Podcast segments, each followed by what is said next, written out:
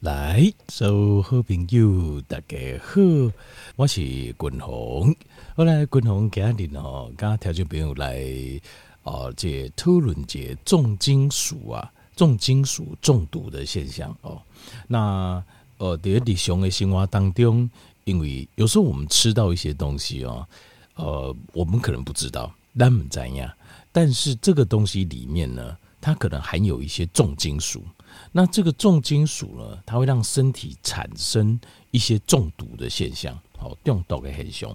那这些有时候是会让你自我们会觉得很奇怪，比如我们会觉得，哎、奇怪呢，这段时间哈，怎么我老是这边不舒服，那边不舒服，或是啊、就感觉不对劲。可是单马不知道为什么。那像这个时候，其实有一些症状，有一些身体表的表征呐、啊，我觉得单快出来。好，我们看得出来。那我们可以来，就是来来知道的话，我们如果知道说我们自己有什么问题的话，我们就可以知道说要小心了。好，要做一个预防或者一个小心。好，那总共哈会跟大家介绍四种常见的重金属。好，四种常见的重金属。那大家有这个概念就好，就是呃知道在性质这些东西可能遇到机会蛮高的。好，好，第一个重金属是砷。Arsenic，砷呢就是左边一个石头，右边一个深情的深，哦，这个叫砷呐。那砷这个东西哈，在在很多地方可能找得到，在水里面你就会发现有砷这个元素。那另外在呃有一些这个杀虫剂，杀虫剂里面，那所以呃换句话说就是，如果使用杀虫剂比较多的那个土地啊。它种出来的植物，它可能含砷量也会比较高。那另外，砷也会在就是地下水，就是你有抽用地下水，那像是有一些用地下水养殖的鱼，好或虾，那可能它们含砷的量也会比较高。地下水的部分，那呃，当然可能有一些沿海的海产类，它的含砷量也会比较高。好，所以砷有几种可能的来源。好，这几种可能来源。那如果说呃，这个就是你有饮用地下水，哦，就是有使用地下水，或是你使用的有时候是间接的，有时候单丢现在是找不到。比如说你间接的，你吃的，好，你吃习惯去买的菜，或习惯去买海鲜，哦的这个哦，这个老板他进的货是用地下水养殖。那可能含砷量就会比较高一点。好，好，那砷这个东西呢，你要怎么去判断？你要怎么去判断说我们是不是有有砷中毒的现象？它主要它会在你的皮肤啊产生一种，要不然就是一些呃点，就是一点一点。这个点呢，有时候像呃，就是裂干干哦，好像是皮肤增生呢。皮肤增生叫 pigmentation 啊，就它会这样一片一片一片的，好像比较厚，然后颜色比较深。但是哦，它它两极的现象哦，也有可能它会一就是那一块哦比较淡，好像那一块皮肤哈一直长不太出来的感觉。这个叫 hyper and hypo 的 pigmentation，就那个皮肤会一块一块一点一点。那呃，像这种有一块是黑的啊，有一块是像白的。这样子一点点，然后它上面皮肤又会增生，会有 pigmentation，一片一片也会掉落的。它主要在躯干，在身体蝶形态，在 torso 这个地方，所以呃比较不会出现在手跟脚，它会比较多会出现在你的身上。所以如果你身上，你去看你的身上，如果诶奇怪哦，就是有时候会长这样一块黑黑的，然后比较哦皮肤会增生，会掉屑屑。那有时候有一块是这样整块白白的，不太。不太好像皮肤不太能长的感觉，身上有这样一点的黑点或白点，这样这样很有可能就是砷中毒，好，砷中毒。而且砷它会有一个很大的问题，就是如果你身上的砷含量比较高的话，砷元素含量比较高的话，它会把我们身体里面专门在排除毒素的这个 glutathione，就是谷胱甘肽。谷胱甘肽是肝脏制造的一个身体里面的抗氧化物，基本上它就像是身体里面的垃圾车，它是一个清道夫、垃圾车，基本上身体可能百分之五十、六十、七十、八十以上的自由基啊、自由基跟有毒的废物、重金属，都是它在消除，都是它在排除的。可是当你的砷含量高的时候，它就会把大量的消耗我们的 glutathione，所以你的 glutathione 谷胱甘肽的量就会被大幅消耗掉。那如果说谷胱甘肽被大幅消耗掉的话，它就没有办法去清除身体里面其他的自由基，其他的自由基，那身体里面很容易产生你老化现象、退化的现象、衰老的现象、发炎的现象，甚至于癌细胞也会开始出现。好，所以砷它会大量的消耗 g l u t a t i o n 它是它本身造成问题，然后它又会造成身体非常大的负担，就是对谷胱甘肽的消耗量。所以如果这个状况下的话，你就要支持谷胱甘肽，就是你要让谷胱甘肽的量做得要够。要怎么样支持让它做得够呢？就是重点，谷胱甘肽的形成哦，主要有四个帮忙。第一个最重要的就是 selenium。Selenium 就是硒离子，就是他们是互相帮忙。硒离子它会帮助肝脏，它是呃谷胱甘肽的原料，所以你要有硒离子，你的肝脏才有制造更多的谷胱甘肽。然后第二个是锌离子，锌离子它会帮助你的身体让谷胱甘肽量增加。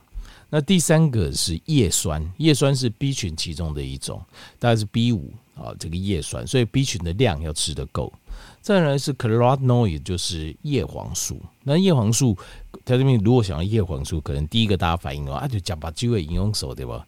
其实事实上，全身很多部位都有叶黄素。那时候我记得我讲叶黄素，我刚才就没有报告过。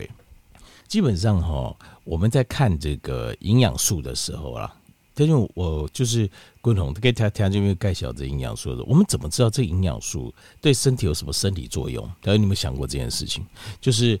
我们譬如说，呃，这个医学的，呃，或生化学的这些专家，他们发现了一个我们身体里面的一个成分的时候，或是自然界一个营养素的时候，怎么去知道说这个东西对我们身体在做什么用？那什么作用？然后作用哪里？是做什么的？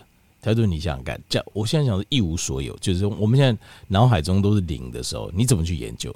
他们的研究方法哦，第一个就是先研究。”它存在身体的哪一个部位，然后再从那个部位去找，去找说它到底它在里面是做什么用。其实就跟我们在条件面，我们譬如说我们呃这个呃在逻辑啊，其实这个就是逻辑，就是逻辑推敲事情。就你要想很多这个世界上很多事情是没有答案的。如果答案要你自己找的时候，你必须要什么？你必须要有逻辑。那这个逻辑。要从哪里来？第一个，首先呢，逻辑只只能从你自己来，你不能从别的地方来。因为你说你啊，不然你告诉我答案，你可不可以直接告诉我？现代人最大的问题就是一定要别人给答案。其实你要静下心来，自己找答案。也就是说，答案就在自己心里，很简单。你只要去思考一件事情：这个东西为什么会存在我们身体这个部位，而且量这么大？它势必是有作用。所以先把。它在身体里面存的地方，先把它找出来。找出来之后，再看在发生什么生理反应的时候，它的浓度会产生变化。那你就会知道说，这个东西它的作用大致是什么。哦，所有的这个医学对一个未知的东西，其实像滚筒这等刚才讲一氧化氮、精氨酸，其实它也是这样。就一开始就是，诶，为什么这个东西它造成这个产生这个现象，然后再开始研究。那所以。呃，如果你看什么营养素，像 c r o n o i 就是叶黄素这个东西，当然它在眼睛的含量非常高，所以我们知道它势必在眼睛产生一个非常关键生理作用。那其实像是呃，我我长得也喜欢这样代志哦，昨天不知道为什么突然想到这件事情，在想营养素的时候，我就想到 omega 三，因为我非常无法理解，因为他这边可能很多觉得会奇怪，为什么我讨论心血管疾病的时候，我很少在讲 omega 三。可是大家在讲都会讲什么鱼油啊、虾油啦、磷虾油啦、什么油这样子，然后是说心血管疾病很重要什么的。为什么我从来都不在讲这个？因为哈，这个是特别有这个东西哈是轻重了，就是欧米伽三里面有 DHA 跟 EPA EPA，它事实上它可以降低呃身体的发炎，这个是没问题。它会降低身体的发炎。那血液里面它有这个降发炎，当然你的血管比较不会发炎，可是它能够对心血管疾病的紧急的状态或是长远的预防产生的作用大概在哪里呢？其实在我感觉很轻微。就它的直接作用非常低，而所有的抗氧化物，包括你吃绿色蔬菜啊，或是它都有这种抗发炎的效果。所以就是说，这么这么强调这个 EPA 啊，在心血管的作用，我觉得是意义不大。坦白说，以我个人感觉，可是 DHA 就不一样了。为什么？因为 DHA 是直接是我们大脑的组成成分，也是我们眼睛的组成成分。所以 DHA 也是我们的神经细胞的组成成分，所以 DHA 就完全不同。你想想看，如果我们发现在这边，在一个器官、一个组织、一个成分量蛮高的，我们知道它有作用。那如果这个营养成分它不只是在这边含量蛮，它根本都还组成这个器官的一部分的营养素，那它就不是重要而已，它是重中之重啊，对吧？所以其实。而对 Omega 三就鱼油这个东西来讲，在我认为最重要的，其实在于它是 DHA 啊，而且是非常的几乎无法取代的。就是我们身体能够制造的量真的很有限，所以它是无法取代。最重要的是 DHA 这一块，你的大脑重不重要？你的神经连接重不重要？你的眼睛重不重要？其实你要思，我们要思考是这样，它是有轻重缓急的。那现在的人不懂的，就是拿起来 take 来的宫格啊。他哪有想那么多？拿起来就先广告再讲。其实事实上，他要想清楚这件事情啊，也许我心中这样轻重缓急之间，什么才是最重要的？所以我们在设计、我们在思考事情的时候，当然鱼油非常重要，可是它重要点在于是它 DHA、EPA，在我看起来就是它的取代性很高，而且也不是直接作用。哦，好，这是题外话了。好，那所以我刚讲完肾，然后我们再来讲这个铬。好，铬的话就是左边一个石头，右边一个隔壁的铬。好，这个叫 cadmium。那 cadmium 它是这样子，就是呃，如果你在食物中，因为在什么东西会铬，它的含量会比较高呢？cadmium 会比较高呢，就是在一些喷漆，就是你的工作环境中哦。如果说像工厂啦，好像工厂有喷漆啊，好，或者是说像是装潢业。好，或是工地上的喷漆哈，它在喷漆中含镉的能量的量就蛮多的。那另外还有在有抽烟的朋友啊，就要注意，因为它在 tobacco 里面，在烟草里面含铬的量也蛮高的。那当然在有一些近海的海产里面，含铬的量也蛮高的。那这个 cadmium 哦多的话，皮肤就是你看皮肤，皮肤会偏黄。皮肤会那嗯那那了，皮肤会黄黄的这样子，就比较奇怪，但是颜色比较奇怪，黄黄的。那如果量更高的话，它会造成皮肤癌，它会让皮肤产生病变，变成皮肤癌。那皮肤癌是台湾人比较少哦，那个白种人比较多。可是，假如你知道皮肤癌是很难治的哦，皮肤癌事实上非常不好治，这治疗上是非常辛苦的哦。好，那怎么去平衡这个？就是。锌离子、铁离子，好，另外抗氧化物，它抗氧化物其实就深绿色的叶菜类都有很强的抗氧化物。那另外还有一种，呃，一种身体一种成分叫 NAC NAC，NAC 它也是个很强的抗氧化物，好，这些都会帮助我们把铬离子把它从身体里面把它排出去，好，这是第二种重金属中毒。第三种就铅中毒，好，我们讲铅中毒。那铅中毒主要从哪里来呢？主要从这个呃油漆，油漆里面的铅含量蛮高的。好，那水里面有时候也会有，好也会有。那另外土壤里面，好，另外还有就是抽的地下水里面，它的铅的含量会比较高。那要怎么去处理这个铅中毒的问题哦？就是呃。有一种叫呃身体有一种这个就是螯合剂啊，叫做钙离子螯合剂。他拿钙离子，然后再去做一个螯合，因为钙离子本身跟铅它会连接在一起，所以我们就做一个叫做 EDTA，就是螯合剂，叫钙离子螯合剂。钙离子螯合剂它在身体里面，它可以帮我们把这个铅把它拉出来，给诱出来，把它拉出来。那另外还有一种就是 alpha lipoic acid，好，alpha lipoic acid 哦，它就是一种脂肪酸，一种油脂。这个油脂哦，在天然的植物中哦就含有。那像是呃蓝藻，蓝藻里面就有 alpha lipoic acid，这样的含量就蛮高的。好，那再来是铁离子，铁离子也会帮你把铅离子把它排出去，他们就是呈竞争状态，他把它挤出去。这样好，那再来就是讲这个水银中毒啊，那汞离子啊，水银中毒，那汞离子这个东西就是在呃很多的鱼类里面身上都有。因为汞离子哦，这水银中毒，这个呃，在大海，在大海当中哦，尤其是哦这个海洋，那我们就觉得近海的机会比较高。一般海产里面哦，多少都会有这样子。那呃，要跟它平衡的东西就是 selenium 硒离子，好硒离子。那呃，它的症状是什么呢？它的症状就是它的这个皮肤啊，哦，刚讲皮肤会呈这个这个。灰色啊，很奇怪，就是灰灰暗淡，就是刚刚好进去啊，你就是你的皮肤皮肤会细节啊，会很暗淡，没有光泽，这样的灰色的。